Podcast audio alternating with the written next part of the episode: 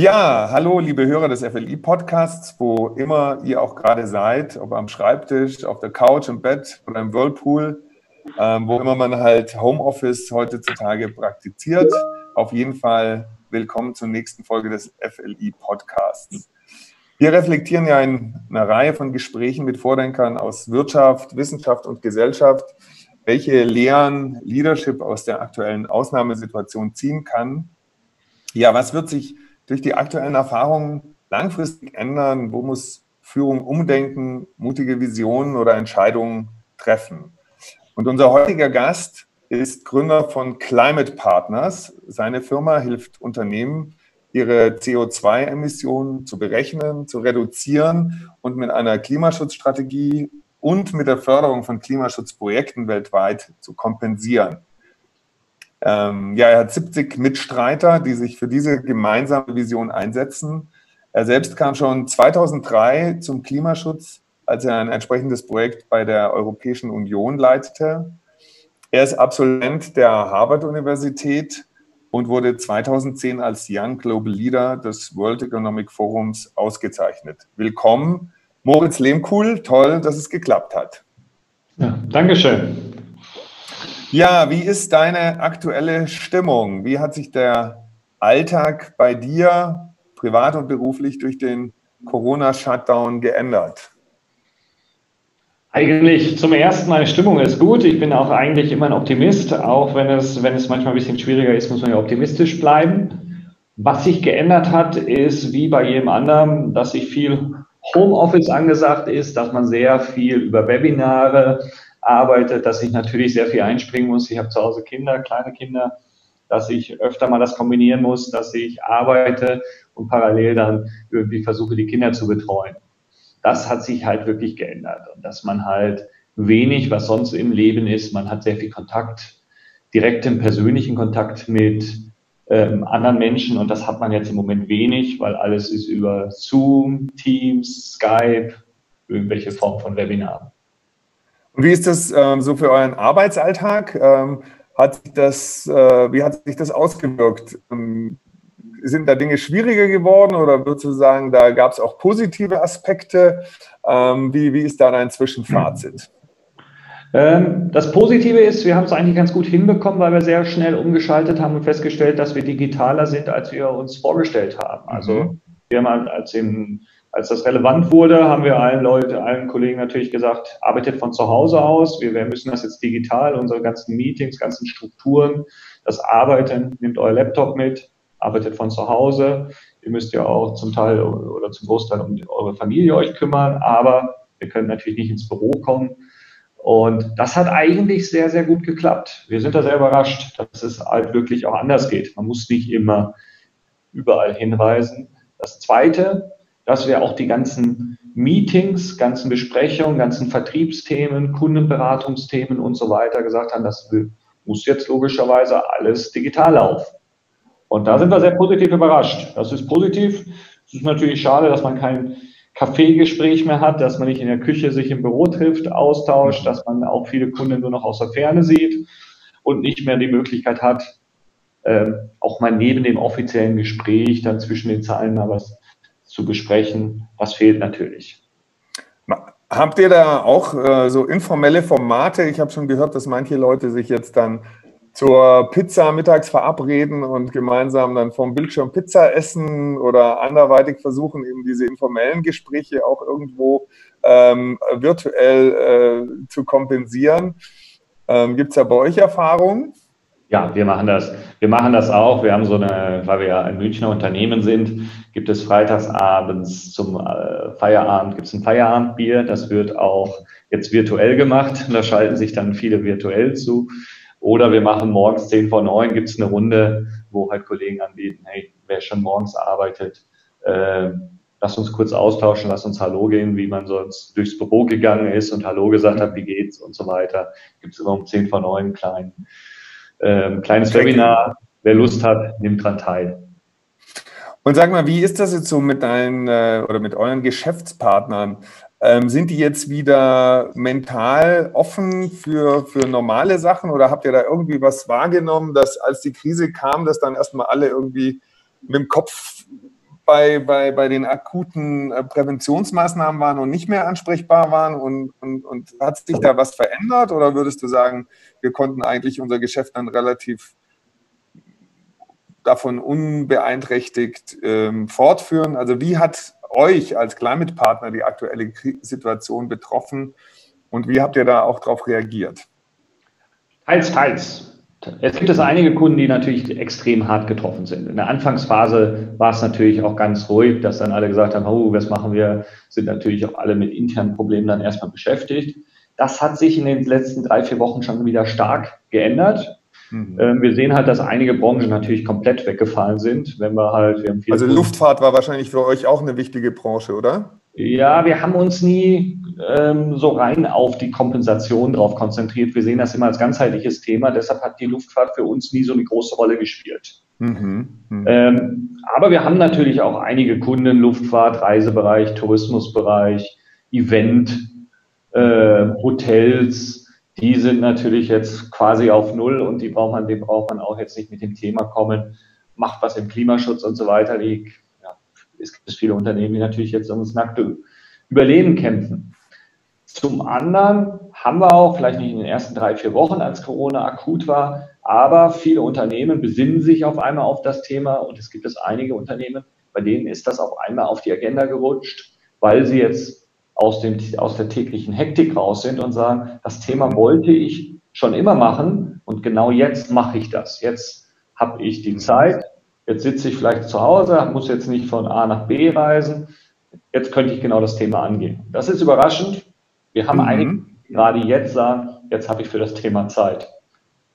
Das finde ich äh, auch eine spannende Beobachtung, aber das bestätigt auch so ein bisschen meine Erfahrung, dass es doch viele Entscheider gibt, die, obwohl es einerseits ja gerade eine Phase des totalen Umbruchs ist, ähm, sie persönlich auch als eine gewisse Zeit der Entschleunigung äh, empfinden, weil man wahrscheinlich viel weniger Zeit im Flugzeug mit Geschäftsreisen auf irgendwelchen Meetings verbringt, also irgendwo mehr wertvolle Zeit hat, auch mal um reflekti zu reflektieren, sich über strategische Dinge Gedanken zu machen.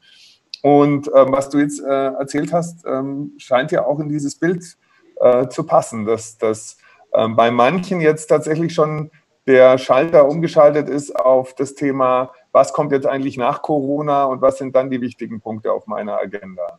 Ja, definitiv. Also es gibt es einige und gar nicht so wenige, die jetzt auch festgestellt haben, durch Corona nochmal sich besonnen haben und gesagt haben, wir sind ja verletzlicher, als wir erwartet haben. Mhm. Und wir müssen gerade so wichtige Themen, die uns immer so ein bisschen beschäftigt haben, die müssen wir in den Fokus rücken. Und da ist das Thema Klimawandel, das war in den letzten Jahren ein Riesenthema. Ich glaube, das rutscht gar nicht runter, weil gerade durch so ein Virus, ja, wir müssen, wir müssen schon wesentlich bewusster mit vielleicht auch unsichtbaren Gefahren umgehen. Die sind mhm. da, die kommen, äh, die sind nicht, die kann man nicht einfach, weil sie mich vielleicht nicht tagtäglich direkt beschäftigen, einfach an eine Seite, dürfen die nicht an die Seite geschoben werden. Und das stellen jetzt viele Unternehmen fest. Ja, das Thema müssen wir machen, das wollten wir schon lange machen. Und gerade jetzt gibt es eine Rückbesinnung, Rückbesinnung auf andere Werte und da gehört sicherlich auch Nachhaltigkeit, Klimaschutz, Ressourcenschonung etc. gehört sicherlich dazu.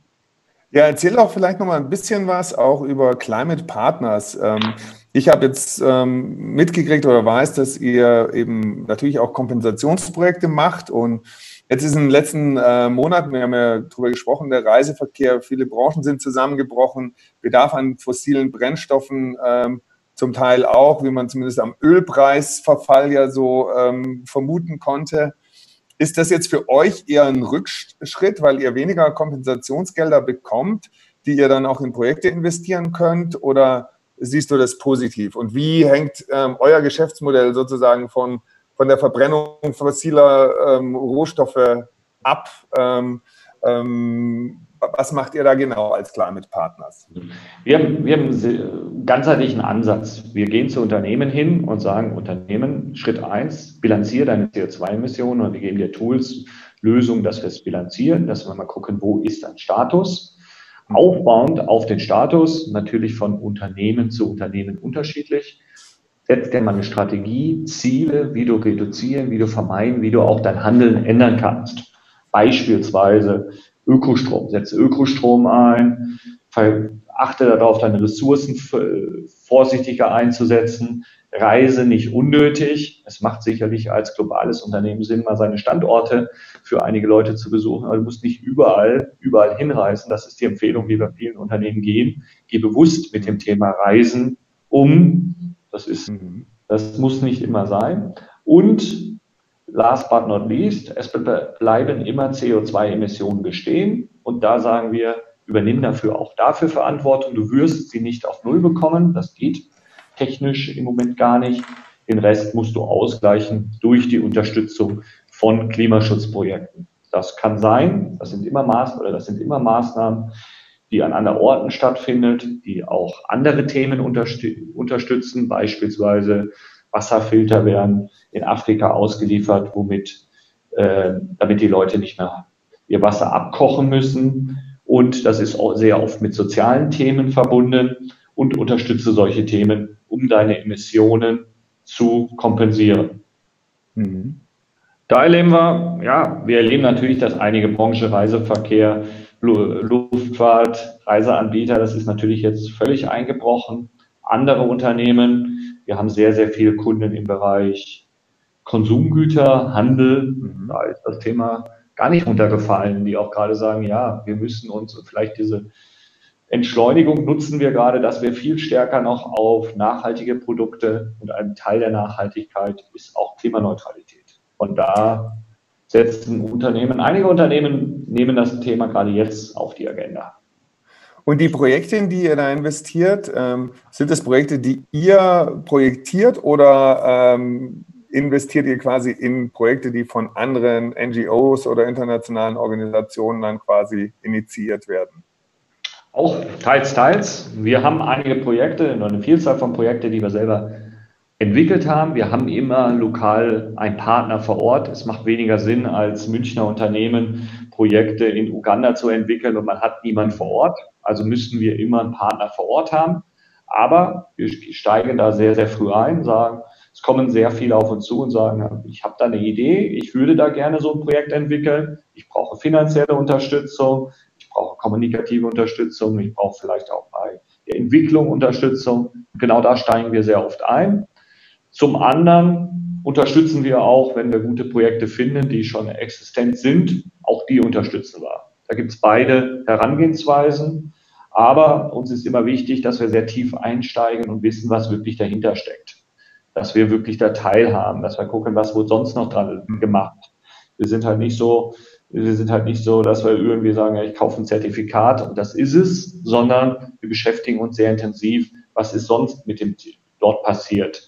Haben die beispielsweise, was haben wir gerade heute Morgen auf dem Tisch wieder gehabt, äh, beim Projekt werden wir wahrscheinlich eine Schule finanzieren jetzt. Oder ein Kunde will eine mhm. Schule finanzieren, der hat gesagt, das Projekt ist super, wir haben noch Geld und würden gerne, weil das Thema Bildung gerade von jungen äh, Menschen ein großes Thema ist, können wir dort eine Schule finanzieren selbstverständlich. Also wir sind da sehr aktiv mit denen, mit denen vor Ort in Verbindung und so. Ja. ja, spannend. Ich hatte vor drei Tagen ein Gespräch mit dem Professor Radermacher, Franz Josef Radermacher. Ich weiß nicht, ob der dir ein Begriff ist. Selbstverständlich. Ähm, und der hat mich natürlich so ein bisschen äh, ähm, in Senkel gestellt, weil er gesagt hat, hier so Gutmenschentum, also vegan ernähren, wenig fliegen, äh, Produkte der Region kaufen, das bringt letztendlich für den Klimawandel relativ wenig, weil man weil es eigentlich darum geht, äh, Gelder dort zu investieren, wo der Grenznutzen einfach viel, viel größer ist, wo man mit äh, wenig Geld einen viel größeren Hebel hat äh, für die Umwelt.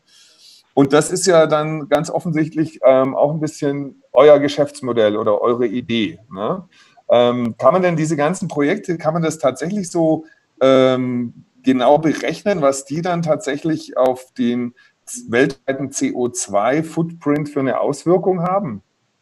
Ja, das kann man, kann man. Es wurde aufbauend auf Kyoto-Protokoll wurden sehr umfangreiche Instrumente entwickelt, wie ein Projekt zu projektieren ist, wie es zu entwickeln ist, wie es zu dokumentieren ist, wer mit eingebunden werden muss, wie es dann umzusetzen ist, wer es überprüfen darf, wie es überprüft ist, wer im Dialog mit ein, eingebunden ist, sprich mhm. Thema Stakeholder-Dialog. Ähm, da sind schon super Instrumente entstanden.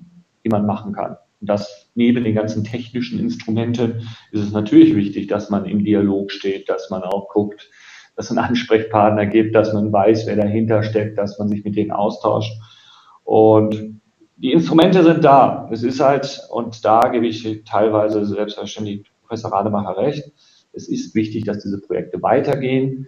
Es hängen viele andere Themen mit zusammen. Ich war letztes Jahr ein Projekt von uns besucht in Namibia an der Grenze zu Angola, wo auch eine Schule mit 560 mit, äh, Schülern unterstützt wird. Die hat eigentlich in der ganzen Region nichts haben, die verbrennen fossile Energie und das ruft danach nach Solarenergie. Ja, klar. Dann auch in so, einem, in so einem Projekt finanziert. Und die Einnahmen aus dem Projekt, ein Großteil der Einnahmen geht halt in lokale Förderung, weil wenn sie denen keine Perspektive geben, ja, dann werden sie sich auf den Weg machen, wohin, wohin auch immer, mit Recht. Hm. Dann gehen sie vielleicht nach Kapstadt, nach Johannesburg, nach Windhoek, vielleicht kommen sie nach Europa. Und sie wollen es ja nicht, sie sind gezwungen. Und das schafft man mit den Projekten. Und man schafft halt mit wenig Euro oder mit wenig Dollar schafft man relativ viel. Nichtsdestotrotz darf das nicht entkoppelt sein. Es macht halt nur Sinn, sowas zu machen, wenn man sich auch selber intern auf den Weg macht. Es macht keinen Sinn, einfach zu sagen, ich will die größte CO2-Menge kompensieren, aber sonst interessiert mich das Thema nicht. Und das ist so gerade unser. Was ich natürlich spannend fand, war, dass äh, Professor Rademacher mir gesagt hat, hör zu, wenn du jetzt äh, irgendwie Geld sparst, weil du nicht mehr fliegst und so. Ähm, da hat niemand was davon. Wenn, dann musst du das Geld, was du sparst, auch wirklich in solche Projekte in, investieren. Das fand ich schlüssig. Andererseits sehe ich natürlich ein bisschen, wenn man jetzt sagt, ähm, Kompensation von CO2 ist auch ein Instrument, mit dem man sich eigentlich auch ein gutes Gewissen erkaufen kann. Also man könnte ja auch einfach weiterfliegen ähm, wie, wie bisher und sagen, ich, ich, äh, ich zahle ja was für solche Projekte. Und ähm, was mich da nochmal interessiert, ich meine, eigentlich hat ja Amerika, ähm, Afrika zum Beispiel von allen Kontinenten mit Abstand den geringsten CO2-Fußabdruck, wenn ich das richtig gesehen habe.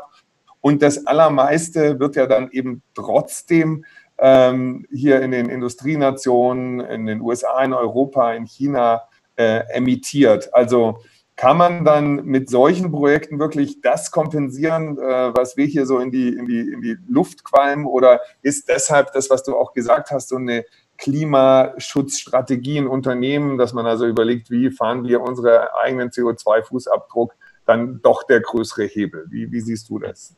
Ist eine Kombination. Ich sollte das, was ich einfach vermeiden kann, was überflüssig ist, sollte ich wirklich vermeiden. Dass ich überall überall hinfliege, sehen wir ja gerade in der Corona-Zeit, dass ich überall hinfliege. Viele Sachen kann ich wirklich vermeiden. Ich kann ja ein Webinar machen. Das macht, ist von der Lebensqualität besser und einige Vertriebstermine oder sonstige Sachen, die sind halt wirklich überflüssig. Darauf sollte man verzichten. Wenn Sie einkaufen, wenn man einkaufen geht, äh, viele Verpackungssachen, da sollte man doch einfach drauf verzichten. Man könnte doch mal drauf, sollte dran arbeiten, dass man effizienter wird, dass man das sinnvoller macht und nicht so viele Sachen einfach wegwirft. Auch bei Essen, Trinken sollte man auf Qualität achten. Es macht schon Sinn, dass man was Gutes isst und nicht einfach nur das Billigste. Mhm. Ähm, nichtsdestotrotz kommen wir nicht auf Null. Und der Rest, da verursachen wir, leisten wir einen Beitrag zum Klimawandel. Und den kann ich wirklich kompensieren, kann ich ausgleichen rechnerisch. Mhm. Und es sind Treibhausgase, im Gegensatz zu Schwefel sind Treibhausgase nicht giftig. Es ist einfach das mhm. Problem, dass in der Atmosphäre zu viel ist. Und mhm. da macht schon der extrem viel Sinn, für den Rest Verantwortung zu übernehmen. Und das ist halt die ganze Logik dahinter. Und man mhm. sollte sich auf den Weg machen, weiter und weiter zu reduzieren. Das wird durch technischen Fortschritt, wird das immer besser. Wenn man mal dran denkt, vor zehn Jahren Webinar, wie die, wie die da waren, da gab es vielleicht irgendwelche großen multinationalen Firmen, wo das einigermaßen mit Qualität mhm. funktioniert hat. Heute kann Teams, Skype, kann jeder nutzen. Es ist ja. sensationelle Qualität geworden. Ja. Da brauche ich halt, kann ich sowas auch wirklich sinnvoll nutzen. Und da wird die Reduktion Vermeidung muss immer weitergehen, muss immer Thema bleiben. Es kann nicht sein, dass wir hausieren bis zum geht nicht mehr und sagen, dann zahle ich ein bisschen Geld nach Afrika oder nach Asien und die werden das schon, die werden dann der, unser, unsere Sachen ausbauen. So darf es nicht sein. Aber face the brutal facts, ich komme nicht auf Null und dafür sollte ich Verantwortung übernehmen und ich kann in anderen Teilen der Welt mit wenig Geld viel erreichen. Und das heißt ähm, auch, da gibt es ja zum Beispiel, habe ich jetzt gesehen, auch einen Film zu dieser Green Belt Initiative, wo, wo jetzt äh, afrikanische Staaten ja auch versuchen, in der Sahelzone, glaube ich, Aufforstung zu betreiben etc. Kann ich mit solchen Projekten dann quasi schon auch dafür sorgen, dass CO2, was in äh, USA oder in Europa emittiert wird, äh, quasi in der Atmosphäre abgebaut wird? Ist, kann man das so verstehen, dass das alles äh, auch ein Netz ist, dass ich da nicht nur vor Ort den CO2-Abdruck verringere, sondern dass das auch global hilft. Ja, ja, vom Prinzip ja. Das ist letztes Jahr, Anfang letzten Jahres war groß in Diskussion der Amazonas, weil ja der neue Präsident sehr massiv das gefördert hat, dass es abgeholzt wird. Wir haben sehr, sehr viele Projekte auch in, in, in Brasilien, in der Amazonas-Region. Alle die Projekte, wo wir Klimaschutzprojekte haben, sind Bestand bestehen weiter, ist nichts mit passiert, sind auch nicht abgeholzt, weil die Menschen dort vor Ort eine andere Perspektive haben. Weil sie haben Einnahmen durch die Projekte und mhm. statt jetzt auf einmal auf die Idee kommen, ah, ich holze es doch ab, weil ich da mhm. Sojaplantagen hinbaue, macht es mhm. für uns ja auch sehr viel Sinn, dass dort die grüne Lunge der, der Welt eigentlich ist mhm. und genauso auch in Afrika, in anderen Gegenden, dass man dort eine Lunge hat, dass man sagt, da sind doch Flächen, lass uns doch lieber Wälder anpflanzen, lass uns die Wälder, die da sind, ist noch viel wichtiger, dass sie bestehen bleiben, dass sie weiter abgeholzt sind, gibt den Menschen dort eine Perspektive und damit haben wir einen Teil gelöst. Nicht alles, aber es ist ein Mosaikstein. Hm. Naja, ich meine, ähm, ich, so eine Erkenntnis aus der momentanen Krise ist ja, dass immerhin sie gezeigt hat, dass die Menschheit auch in der Lage ist, kollektiv auf Krisensituationen zu reagieren. Jetzt in der Corona-Pandemie ist ja tatsächlich weltweit, gab es eine gewisse Einsicht, eine einheitliche Einsicht, dass man was tun muss, um auf diese Bedrohung zu reagieren. Und das macht ja auch ein bisschen Hoffnung, dass vielleicht so dieser globale Verstand, die globale Einsicht, auch, auch gemeinsam äh, Gefahren und Risiken zu begegnen, ähm, irgendwie doch eine Chance hat und größer wird. Ähm, wie, wie siehst du das?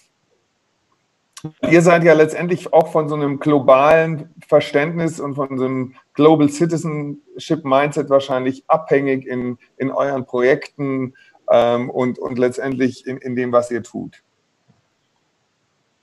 Ja, ich glaube auch mit so einer Krise verstehen alles, die Welt ist global, ob in unserer Wertschöpfung, Wertschöpfung, unser Mindset, alles hängt miteinander zusammen. Und das ist auch gerade bei den Projekten jetzt wieder, oder es wird in der, fangen wir lieber anders an, es fängt in der Krise, wird es klar, dass es alles irgendwie zusammenhängt. Wir haben ein, ein Virus, der als erstes mal in China aufgetreten ist, dann kommt er nach Europa, jetzt betrifft er insbesondere auch Amerika und weitere Regionen. Und wir stellen, glaube ich, in der Krise auch wieder fest, es hängt irgendwie zusammen, wir müssen zusammenarbeiten. Und das ist auch bei Thema Klimaschutz. Wir haben in Europa vor, in der Industrialisierung hat Europa insbesondere, die anderen Industrienationen haben unglaublich viel CO2 verbraucht andere Länder wie Indien, Af Regionen wie Afrika haben es nicht gemacht.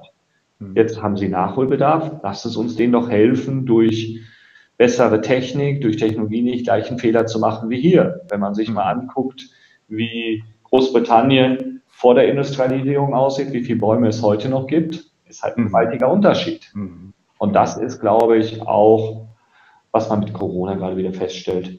Ja, es gibt eine globale Welt, es macht jetzt keinen Sinn, sich einzuigeln, weil mhm. es betrifft uns alle. Lasst uns lieber zusammenarbeiten an Themen. Ja, also ähm, es ist so ein bisschen meine Beobachtung, dass es da gerade quasi zwei widerstreitende ähm, Trends gibt und äh, was ja auch so ein Gefühl von Ambivalenz erzeugt. Einerseits eben schon dieses Verständnis, dass wir als Menschheit in einem Boot sitzen und eine gemeinsame Verantwortung tragen. Andererseits natürlich auch diese nationalistischen Tendenzen, dass man meint, wir ziehen jetzt einfach irgendwelche äh, Grenzen hoch und äh, damit sind alle Probleme gelöst. Aber äh, möglicherweise ist ja eben sowas wie diese Corona-Pandemie ganz gut, um, um auch, auch ähm, Menschen, die so denken, klarzumachen, dass es eben mit globalen Risiken und Gefahren gar nicht so einfach ist und dass man da nicht einfach Zäune und Grenzen errichten kann und damit die Probleme los ist. Ähm, viele Menschen nehmen ja die aktuelle Zeit als eine Zeit des Umbruchs wahr. Was ähm, wird aus deiner Sicht, äh, Moritz, nach Corona nicht mehr so sein, wie es davor war? Ich glaube, es wird nicht mehr so einen hemmungslosen Konsum. Viele Leute beschäftigen sich mit dem Thema jetzt, dass sie feststellen, ich muss nicht, Konsum kann ja sein, ich muss nicht mal für ein Wochenende eben nach Mailand fliegen, muss nicht eben tausend Sachen, muss nicht, ich muss ein größeres Bewusstsein wieder mit Sachen mhm. auseinandersetzen. Ich muss nicht immer irgendwie von A nach B fahren. Ich glaube, die Reisesachen werden sich, Reisetätigkeiten werden sich deutlich ändern. Ich glaube, es wird ein stärker, oder ich hoffe, es wird ein stärkeres Bewusstsein haben geben wieder für Qualität, dass man sagt, ich habe da, äh, ich mache, ich reise lieber weniger, aber dafür mit hoher Qualität. Ähm, man stellt fest, dass man auch, dass man nicht überall hektisch sein muss, sondern es sind viele gezwungen, was halt vielleicht jetzt auch für viele anstrengend ist, die ganze Zeit zu Hause zu sein. Aber es hat auch Vorteile. Und das wird man, wenn man da wieder reingezwungen ist, will man nicht, man will nicht komplett äh, in Anführungszeichen eingesperrt sein, aber man wird feststellen, es muss auch nicht das andere Extrem sein, sondern es könnte mal ein bisschen ausgewogener sein. Und das sehe ich. Das sehe ich. Ich habe zum Beispiel viele, viele Bekannte und Freunde, die auf einmal Sport und Radfahren für sich entdeckt haben. Ja es ist verrückt. Also ich muss auch sagen, ähm, mit vielen Leuten, mit denen ich spreche, ähm, bei denen fühlt es sich eher wie Urlaub an äh, oder wie viel Zeit für sich. Und wenn sie dann natürlich, wenn man in Nachrichten schaut oder geht ins Internet, dann äh, liest man dort die Verschwörungstheorien und, und äh, vom Weltuntergang. Und das äh, erzeugt natürlich auch ein extrem ambivalentes Gefühl bei, bei vielen äh, Menschen. Ähm, und ähm, es äh, ist ja so, äh, genau, wenn man jetzt so auch sieht, diese Corona-News, die Verschwörungstheorien haben ja auch zum Beispiel das Thema Klimawandel äh, zumindest aus den Schlagzeilen vertrieben. Ich finde das interessant, da auch zu sehen, dass anscheinend das öffentliche Bewusstsein irgendwie immer nur einen Kopf für ein Megathema hat und dann andere ganz schnell verschwinden. Greta Thunberg, da redet gerade eben keiner äh, davon. Äh, siehst du da die Erfolge des vergangenen Jahres in Gefahr oder ähm, glaubst du, dass eben andererseits dadurch, dass die Leute jetzt mehr Zeit haben, zur Ruhe zu kommen, vielleicht auch die, die Natur zu erleben, dass das eigentlich eher einen positiven Effekt auch auf das Bewusstsein, auf das ökologische Bewusstsein haben kann?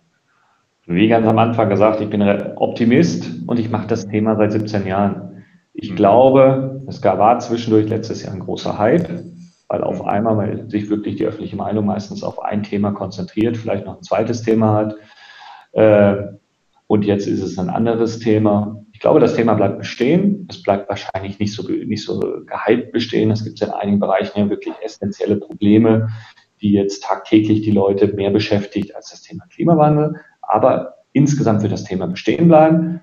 Jeder, es wird auch eine andere, und das hat seit Jahren eine andere Bedeutung kontinuierlich eine andere Bedeutung. Es hat in tagtäglichen Unternehmensprozessen, in Wirtschaften insgesamt, aber auch bei Privatpersonen hat das eine ganz andere Stellung erreicht. Und ich kann mir nicht vorstellen, dass das jetzt auf einmal verschwindet, weil das ist eine Überzeugung, die entstanden ist. Wir sehen es mit, mit Wetterveränderung, was ja nun, was ein Teil Wetterkapriolen, was ein bisschen auch in das Thema reinspielt, wie trocken es teilweise geworden ist. Natürlich nicht heute, aber in den Tagen davor.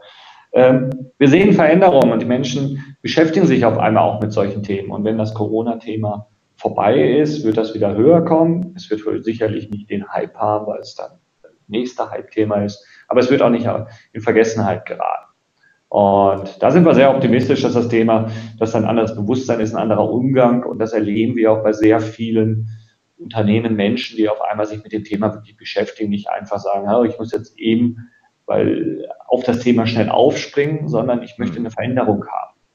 Und das sehen wir in vielen Bereichen in, bei Unternehmen und den Menschen dahinter, dass die sagen, ja, wir wollen das Thema richtig angehen. Das ist du bist ja jetzt wirklich tatsächlich einer der Pioniere in dem Thema oder zumindest ähm, ja schon 17 Jahre in dem Thema drin. Das ist ja eine lange Zeit. Ähm, hast du das Gefühl, dass ähm, es schnell genug geht? Ähm, und ähm, ist auch eine Chance, dass zum Beispiel jetzt die Regierung Hilfen beispielsweise auch für ähm, an, an Umwelt ähm, äh, relevante Faktoren knüpft, wie das ja zum Beispiel die französische Regierung, glaube ich, bei der Air France jetzt gemacht hat, dass sie gesagt hat, wir zahlen euch Staatshilfen, wenn ihr auf Inner Inlandflüge verzichtet, ähm, die man auch mit dem Zug besser machen kann. Es gibt ja auch andererseits die, die EU, äh, wie Frau von der Leyen, die diesen großartigen Green New Deal äh, letztes Jahr kommuniziert hat. Ähm, ist da jetzt aus deiner Sichtweise eher die Gefahr, dass diese Maßnahmen in quasi bedroht werden, weil man das Geld jetzt für Soforthilfen braucht? Oder könnte das denen sogar noch mal einen Push geben? Ich glaube, es wird noch ein Push kommen. Ob die Politik jetzt wirklich einen Push bringt, da bin ich ein bisschen skeptisch nach, nach 17 Jahren. Ähm, da wird sehr viel über das Thema geredet, sehr viel, ähm, sehr viel diskutiert. Gerade wenn die Medien da sind, wird sehr viel und sehr aktiv werden irgendwelche Sachen besprochen. In der Umsetzung ist es halt sehr mau. Mhm. Aber was wir leben und was natürlich das Herzstück ist, Unternehmen, Wirtschaft. Und das sind jetzt nicht die Großkonzerne, sondern wirklich das, was, was, was die Wirtschaft trägt. Das sind ja, das sind ja Familienunternehmen, Mittelständler, Menschen dahinter. Die beschäftigen sich gewaltig anders mit dem Thema. Vor zehn Jahren war man Exot, war man der, der an Bäumen stand, in die Ecke mehr geschoben. Als mhm. nicht ernstzunehmendes Thema ist heute gewaltig anders. Das sind die sind wirklich bekannte, sehr erfolgreiche Unternehmen, wo sich halt manchmal die Familien dahinter mit dem Thema wirklich beschäftigen und sagen, ja, wir wollen uns anders aufstellen, wir wollen anders die, uns begreifen, die Welt begreifen. Und es sind kleine Unternehmen, die sagen, ja, wir, wir sehen das Thema, das, wir wollen das machen. Wie können wir es ins unser tägliches reingehen? Es soll kein reines Marketing-Thema sein, kein PR-Thema, es soll eine, es ist eine tiefe Überzeugung. Und das sehen wir, dass das kommt und das hat wirkliche Auswirkungen wenn Unternehmen wirklich mit Herzblut, mhm. Herzblut tagtäglich an ihrem, äh, an ihrem Umfeld arbeiten, auf einmal sagen, ja, Klimaschutz muss da drin sein, wie können wir das integrieren? Wie kann das Bestandteil von uns sein? Wie können wir das machen? Das erleben wir in den letzten Jahren deutlich. Und das wird, mhm. glaube ich, auch nach dem Hype, wird das da bleiben, weil es eine tiefe Überzeugung ist, dass es eine andere, ein anderes Wirtschaften kommen muss. Also das finde ich ja ermutigend, dass du sagst, dass du da wirklich diesen Wertewandel auch gerade in der Wirtschaftswelt, äh, in der Unternehmenswelt wahrnimmst, ähm, die ja dann auch tatsächlich die, die Möglichkeit hat, so ein Thema schnell zu treiben. Ähm, was ist denn ähm, so deine, weil wir wollen diese Zeit jetzt auch nutzen, um, um ein bisschen über Zukunftsvisionen zu sprechen. Äh, es ist ja auch eine Zeit, wo motivierende, positive Zukunftsvisionen gut sind ähm, und vielleicht ein bisschen Gegengewicht zu den äh, ganzen Katastrophenszenarien bieten. Wie sähe denn aus deiner Sicht 2030 eine Welt aus, in der du leben möchtest? Was wäre da anders? Ähm, was wäre vielleicht auch im Hinblick auf die Wirtschaft, aufs Wirtschaften ähm, und, und, und die Wirtschaftskreisläufe ähm, anders als heute? Eine bewusstere, eine bewusstere Wirtschaft, ein bewussteres Handeln, dass man sich wirklich beschäftigt, nicht, nicht mit, dass es nicht um Preiswert, um äh, reines Marketing geht, sondern wirklich, was steckt dahinter, wie kann ich bewusst damit mit Ressourcen umgehen, dass ich mich mit dem Thema beschäftige, dass es zu guten Ton gehört, dass ich gute Qualität habe, gerade bei Lebensmitteln ist ein großer Bereich, dass man nicht drauf setzt, ja, äh, viel, Viele wundern sich, dass die Qualität nicht gut ist, aber wenn sie nur auf den Preis achten. Mhm. Und ich gehe davon aus, dass da eine große Veränderung da ist. Esst doch nicht jeden Tag, jeden Tag Fleisch zum billigsten Preis, wenn ihr Umwelt, wenn ihr da auf dem Thema seid und nicht vegan ähm, sein wollt, dann ist es bewusst hin und wieder Genauso bei anderen Gütern. Ja, ich bin, finde schon Regionalität ist ein tolles Thema. Bei einigen Sachen funktioniert das, bei anderen Sachen, bei Bananen wird es sicherlich schwierig werden. Mhm. Und ähm, auch Bananen zu beziehen macht sehr viel Sinn. Aber bitte sorgt dafür, dass Bananen dann auch die Leute da in ärmsten Regionen der Welt anständig entlohnt werden. Das tut mhm. ja nicht weh. Das ist ein Verständnis, damit kann, mhm. dass man dafür sorgt, dass wenn einer eine Leistung, dass man fair die behandelt. Das ist auch mit den Klimaschutzprojekten. Die Leute wollen, das ist ein fairer Deal, muss das werden. Es ist nicht, dass wir einfach nur Entwicklungshilfe mehr geben, sondern sagen, schütze für uns den Regenwald, ich gebe dir dafür, helfe dir da, da, dafür eine Erlösquelle zu haben. Damit hilfst du uns allen. Und es ist ein fairer Deal. Es ist nicht von oben herab ich will, gib dir irgendwas, weil, weil du es ja selber nicht hinbekommst, sondern es ist ein fairer Deal. Und das müssen wir, glaube ich, in allen Bereichen 2030 hinkommen. Mhm. Das Fairer, das Bewusstsein, dass man sich überlegt, dass Mobilität wird sich, glaube ich, in 2030 radikal ändern, dass man irgendwann feststellt, ja, ich brauche nicht immer das neueste Auto, ich muss das Mobilitätsproblem sinnvoll lösen für mich. Mhm. Dass man das sehen wir ja schon mit Sharing Services und so weiter. Da wird es, glaube ich, deutliche Veränderungen kommen. Lebensmittel, Reisen. Such dir nicht die billigste Reise, wo du irgendwie ja, du reist, bitte mit Qualität, mit Bewusstsein, dass man auch, äh, ich glaube, das wird die Veränderung, die hoffentlich kommt, dass wir sagen, jetzt sind wir darüber, unser reines Konsumbedürfnis ist in vielen Bereichen gelöst. Jetzt geht es viel stärker auf Qualität, Umweltschutz und damit können wir uns ein wesentlich lebenswertere äh, Leben bauen. Und ihr seid ja jetzt Experten auch darin, den CO2-Impact letztendlich zu bewerten. Glaubst du, dass es kommen kann, dass man tatsächlich diesen globalen negativen CO2-Impact ähm, entweder über eine CO2-Steuer oder vor allen Dingen auch die bestimmten Produkte und Dienstleistungen einpreisen kann? Also dass das wirklich äh, zum Teil einer Bilanzierung wird und der Preisermittlung von Produkten. Siehst du da eine Chance? Dass es eingepreist wird, definitiv ja. Muss ja. Mit klimaneutralen Produkten macht man es ja vom Prinzip. Man mhm. bilanziert das Produkt über die ganze Wertschöpfungskette. Man versucht zu reduzieren, zu vermeiden. Man macht sich Gedanken, wo kann ich denn noch weiter meinen Impact verringern? Mhm. Und da gibt es einen Rest-Impact, da komme ich nicht drum rum. Und den gleiche ich wenigstens aus, muss dafür natürlich was zahlen. Das ist teurer am Ende des Tages, aber damit habe ich wenigstens die Hausaufgaben in dem Bereich mal geklärt. Mhm. Und ich glaube, dass da der Trend hingehen wird, dass das auch kommen muss. Es kann ja nicht sein, dass ich auf einmal für mich entscheide, ich nutze natürlich Ressourcen und zerstöre die zum Teil, aber ich zahle nicht dafür. Mhm. Mhm. Gerade in diesem Bereich funktioniert es ja wirklich. Es gibt Bereiche, wenn sie, wenn sie Schwefel in den Rhein reinschütten würden, wenn man, wenn man Schwefel in den Rhein reinschüttet, dann vergiftet man den. Mhm. Hier ist ja kein, ist es nicht giftig, aber ich kann wirklich bei CO2, bei Treibhausgasen, kann ich für das, was ich tue, Verantwortung übernehmen. Und der Ausgleich muss natürlich immer geringer werden, weil ich immer weiter im Thema reduzieren und vermeiden komme.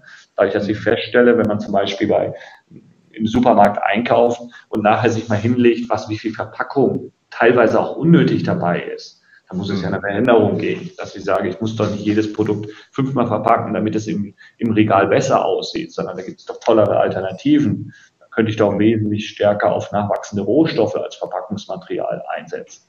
Mhm. Ich glaube, das sind Prozesse, die starten, die müssen natürlich forciert werden und da ist auch die öffentliche oder die Öffentlichkeit und auch die Politik ist gefordert, das auch zu integrieren. Dass beispielsweise die Politik sagt, ja, alles, was wir einkaufen, sollte klimaneutral sein. Wenn sie es machen würden, wenn sie es verlangen würde, das Regelwerk, was es schon lange gibt, einsetzen, ich glaube, dann würde die ganze Wirtschaft auf das Thema aufspringen müssen. Also ja, das stimmt, weil die Staatsquote ist ja auch in Deutschland schon bei knapp 50 Prozent oder so, wenn ich das richtig weiß. Also das heißt, der Staat kauft ja direkt oder indirekt einen ganz großen Teil der Dienstleistungen und Infrastruktur ein. Ne? Genau. Und wenn die es machen würden, was würde passieren, wenn der Staat sagen würde, jedes Produkt, ob es ein Druckprodukt, ob es ein, ob es ein Kugelschreiber, was auch immer, ob es ein Auto ist, es muss klimaneutral sein. Ist es, ist es bilanziert? Ist dann ein sauberes Instrument, wie es reduziert vermieden ist? Ist es ausgeglichen? Kann ich das nachvollziehen? Ist das transparent? Das habe ich in meinen Ausschreibungen mit drin. Wenn das passieren würde, würden 50 Prozent der Produkte würden klimaneutral sein, aber noch viel wichtiger ist, jeder, der in der Wertschöpfungskette müsste sich mit beschäftigen. Das hätte zur Folge, dass jeder auf einmal sagt, oh, ja, das muss ich ja tun. Und das meist, meistens erleben wir, wenn Unternehmen sich mit dem Thema beschäftigen, finden die das ja super spannend. Das macht ja mhm. Spaß. Oh, wenn ich jetzt meine Lampen, wenn ich abends meine Lampen alle ausstelle oder austausche, habe ich auf einmal wieder zwei Prozent reduziert. Hm. Viele Unternehmen, große Unternehmensberatung letztens, ja, wir könnten ja irgendwann mal auf Ökostrom wechseln. wieso irgendwann? Das könnt ihr heute machen. Es ich finde es auch, es ist doch eigentlich ein wahnsinnig spannender auch, auch Innovationstreiber. Das Ziel, CO2-neutral zu sein, treibt ja auch Innovation. Man, man, man kommt auf Ideen, wie man mit neuen Werkstoffen arbeiten kann. Äh, wie man auch Produkte wirklich verbessern kann, dadurch, dass sie umweltfreundlicher sind, weil sie näher an der Natur, weil sie dann vielleicht auch gesünder sind, etc. Ähm, und ich glaube, da ist es wahrscheinlich wirklich wichtig, was du auch gesagt hast, dass das Thema so Nachhaltigkeit nicht irgendwo, äh, ja, das hat man halt, damit man ab und zu mal eine Presseerklärung rausgeben kann. Da hat man seinen Nachhaltigkeitsexperten, der da irgendwo sitzt, ein Unternehmen mit 100.000 Mitarbeitern hat er eine Abteilung von drei Mann, sondern es muss sich ja quasi wirklich durch die gesamte Organisation, durch die Wertschöpfungskette ähm, von A bis Z dann durchziehen. Und dann hat man wahrscheinlich auch einen, einen, riesigen Impact, den man letztendlich, wenn man das als ein vernetztes Thema sieht, damit erzielen kann. Ne? Wie, wie, viel CO2 äh, ähm, helft ihr denn so im Jahr zu sparen? Also kannst du das quantifizieren? Ja, wir, wir sparen irgendwas zwischen 10 bis 100 Millionen Tonnen. Also wow. sparen ist, ist jetzt halt schwierig. Oder wir sparen es ja nicht. Jetzt müssen wir es eigentlich. Aber die Projekte, also ihr sorgt dafür, ja, dass. Das, das ist einmal, Schritt eins ist wie gesagt, bilanzieren, mhm. reduzieren. Reduzieren ist der größere Hebel. Unternehmen reduzieren. Das ist sicherlich ein Vielfaches von dem, was bei uns kompensiert wird. Wir kompensieren selber, Unternehmen kompensieren, was bei uns irgendwas im Millionenbereich. Dieses mhm. Jahr werden es vielleicht vier, mehr, sieben, acht, neun Millionen Tonnen sein, die rein kompensiert werden. Aber die meisten Unternehmen setzen, machen sich ja viel intensiver auf den Weg, dass sie auch reduzieren und vermeiden. Mhm. Unternehmen setzen, Unternehmen in Deutschland gibt es wenig Gründe, warum die keinen Ökostrom einsetzen. Man muss es nur tun. Oft kostet es noch nicht mal nennenswert mehr. Man muss halt einfach sich mit den Energieversorgern sagen, ich wechsle jetzt auf Ökostrom. Punkt. Mhm. Mhm. Ich setze, mache jetzt mal eine Richtlinie, dass, dass ich nicht von München nach Frankfurt mehr fliege. Ich meine, jetzt seit Corona ist das, glaube ich, auch erledigt. Mhm. Aber von München nach Frankfurt zu fliegen, ist meines Erachtens Quatsch. Es gibt ja. einen ICE, einen Sprinter, der ist von Ort zu Ort bringt er mich schneller, ist wesentlich luxuriöser, ökologisch eine ganz andere Sache. Mhm. Und solche Sachen bauen wir ein und damit wird natürlich wesentlich mehr gemacht als mit alleine das, die Kompensation. Deshalb ist die Summe Faktor vielleicht zehnmal so hoch. Mhm. Kompensation fünf bis zehn Millionen Tonnen dieses Jahr, irgend sowas in die Ecke wird sein. Ja, aber es ist ja spannend. Das sind ja doch äh, enorme Summen. Also das ist ja für euch dann eigentlich eine tolle Steuerungsgröße, wenn man so sieht, was man da zu beigetragen hat, was nicht sozusagen in die Atmosphäre geblasen wird. Ähm, was ist denn für dich so als Privatmensch derzeit die größte Sorge, wenn du nach vorne schaust? Ähm, und wo siehst du auch für uns als Gesellschaft äh, gegebenenfalls die größte Chance jetzt in dieser aktuellen Zeit? Ja, ich glaube, ich glaube, sowohl als Privatmensch als auch für uns als Gesellschaft die schöne, die große Chance ist die Rückbesinnung, mhm. dass wir, dass wir die, dass wir die Herausforderung gerade als Chance begreifen, dass wir sagen, okay, es ist halt ein Coronavirus. Wir müssen nochmal über vieles überdenken. Muss das denn wirklich so sein? Wir hatten gerade das Thema, muss ich überall denn hinjetten, überall hinfahren? Wenn ich ein Meeting habe, dann mache mach ich doch besser ein richtiges Meeting, aber dafür vielleicht mal seltener. Mhm. Dann nutze ich es richtig, habe da wirklich mein anderes Bewusstsein, setze ich rein. Mhm. Äh, das ist, glaube ich, in vielen Bereichen, dass man ein neues Bewusstsein hat und die Sorge ist, dass das negative Kräfte, wer das sagen gewinnen, wenn man sich jetzt auch die Corona-Leugner, sonstige Sachen äh, anguckt. Ich glaube, es ist so, ob das jetzt alles genauso richtig ist oder nicht. Ich glaube, ich, meine, ich würde es ganz gerne so akzeptieren und dass wir da auch unsere Schlüsse und unsere äh, rauslernen, dass wir dann auch diese diese weniger Hektik, die wir gerade momentan haben, wirklich nutzen und dann nicht dann, wenn es irgendwann wieder losgeht, startet wieder alles, sondern Rückbesinnung auf Werte. Ja, und so eine gewisse Entstressung würde ja der Gesellschaft auch gut tun. Ne? Es ist ja irgendwie schon verrückt, dass man eigentlich, äh, wenn man sich anschaut, wie die Automatisierungsgrad und Produktivität pro, pro Arbeitskraft in den letzten 100 Jahren gestiegen ist. Eigentlich müssten wir jetzt ja alle gemütlich da sitzen und äh, das genießen, dass wir so riesige Fortschritte erzielt haben. Und trotzdem äh, nimmt die Zahl der psychosomatischen, stressbedingten Krankheiten permanent zu. Die Leute sagen, so gestresst wie heute waren sie noch nie. Ist ja auch ein bisschen eine, eine absurde Entwicklung irgendwo. Ähm, und vielleicht ähm, hilft da äh, die jetzige Zeit doch nochmal zu reflektieren, was sind denn wirklich wichtige Dinge und auf was kann ich alles verzichten. Ne? Ähm, das, das äh, beobachte ich schon auch, dass äh, viele Leute da gerade drüber nachdenken und jemand hat auch den Tipp gegeben oder gesagt, er schreibt sich jetzt mal all das auf, was er, was jetzt eigentlich gerade schön ist an der Zeit, damit er, wenn dann wieder alles möglich ist und er in Stress, äh, in den Stressmodus kommen kann, damit er das nicht vergisst. Ja, das ist, was ich jedenfalls, ich weiß nicht, ob es stimmt, aber ich habe das Gefühl, dass wo die Lockerungen gerade wieder starten, dass die Leute wesentlich mehr draußen sind und joggen. Also mhm. von der Haustür sehe ich unglaublich viele Jogger, was ich früher nie gesehen habe. Mhm. Da habe ich auch nie drauf geachtet. Das ist ja was Gutes, dass man das macht. Wie gesagt, wir hatten kurz über das Thema Fahrräder. Viele Leute beschäftigen sich auch einmal Fahrrad und fahren Fahrrad viel. Machen eine Fahrradtour. Super. Und das sind Sachen, die sollte man nicht vergessen, weil das ist, das ist toll, das ist eine schöne Sache. Und dass man nicht wieder in den Modus zurückkommt, dass man dafür einfach keine Zeit hat. Mhm. Und man stellt halt, und die Sache, dass man, wir hätten es vorher nicht gedacht, wie viel Sachen digital gehen. Wir haben immer eine Academy mit kleinen Partnern gemacht, wo wir an unterschiedlichen Standorten mhm. Unternehmen eingeladen haben, getroffen haben. Das ist ein Riesenaufwand für uns mhm. und viele ist, dass wir halt in Berlin, Köln, äh, München, Zürich und so weiter Unternehmen eingeladen, ist hingefahren. Das macht ja alles Sinn. Wir haben es jetzt alles digital gemacht. Wir haben eine, ich glaube, wir haben jetzt im Frühjahr, ich glaube schon 700, 800 Teilnehmer gehabt. Mhm. Also digital. Ja, also wir, wir machen das ja auch teilweise so Visionsprozesse und äh, Co-Creation Labs und so, ähm, die wir jetzt auch Corona-bedingt äh, mit 120 Leuten jetzt virtuell abgebildet haben. Ähm, und ähm, das ist besser angekommen. Äh, die haben bessere Bewertungen, als wenn die Leute da physisch hinfahren müssen, weil sie halt mhm. sagen, ähm, äh, wir müssen nicht um 5 Uhr aufstehen in Flieger oder in Zug, äh, dann in irgendein Hotel, wo wir keine Privatsphäre haben. Man kann das dann auch statt in einem Tag kompakt über mehrere Sessions einfach ein bisschen aufteilen, dass die Leute Zeit zur Reflexion haben. Und für die Unternehmen ist es ja eigentlich auch ein Business Case, weil wenn du 120 Führungskräfte in ein Hotel transportierst an einem bestimmten Ort, dann sind schnell mal über 100.000 Euro weg, allein nur fürs Hotel, für die Reisekosten. Und ähm, wenn man das jetzt alles virtuell machen kann, die Leute sogar sagen, sie können sich besser konzentrieren, dann ist das ja wirklich eigentlich ein, ein gutes Learning aus meiner Sicht. Ne? Absolut, absolut. Und das ist, glaube ich, auch, was wir gerade wahrnehmen. Es gibt jetzt halt viele Sachen, die sind gar nicht so genutzt worden. Wir hätten uns das nicht träumen, wir hätten uns selber nicht träumen lassen können, dass es so virtuell geht, dass die meisten Leute von zu Hause arbeiten und es funktioniert.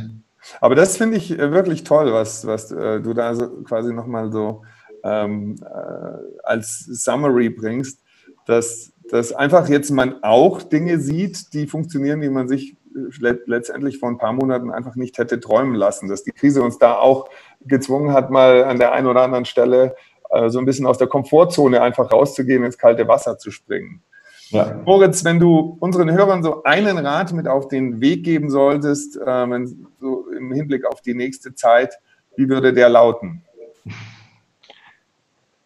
Mein Rat wäre, dass wir weiter optimistisch sein sollten und auch die Herausforderung als Chance begreifen. Man kann jetzt auch in Resignation oder sonstiges äh, sich versteifen, aber es gibt ja auch einige Erkenntnisse, die wir daraus gelernt haben und die sollten wir wirklich äh, nutzen, bewahren und auch in die Zeit nach Corona wirklich mit hinübertragen. Wie beispielsweise, dass es auf vieles virtueller geht, dass man die Hektik rausnehmen kann, dass man sich mehr auf Sachen konzentrieren kann dass man nicht immer gestresst sein muss, von A nach B laufen muss. Ähm, das ist eigentlich mein Rat. Ähm, diese Herausforderung, die wir gerade, äh, die wir gerade gestellt wurden, dass man die wirklich als Chance auch begreift. Lieber Moritz, vielen Dank für das Gespräch. Super. Ganz herzlichen Dank. Gerne.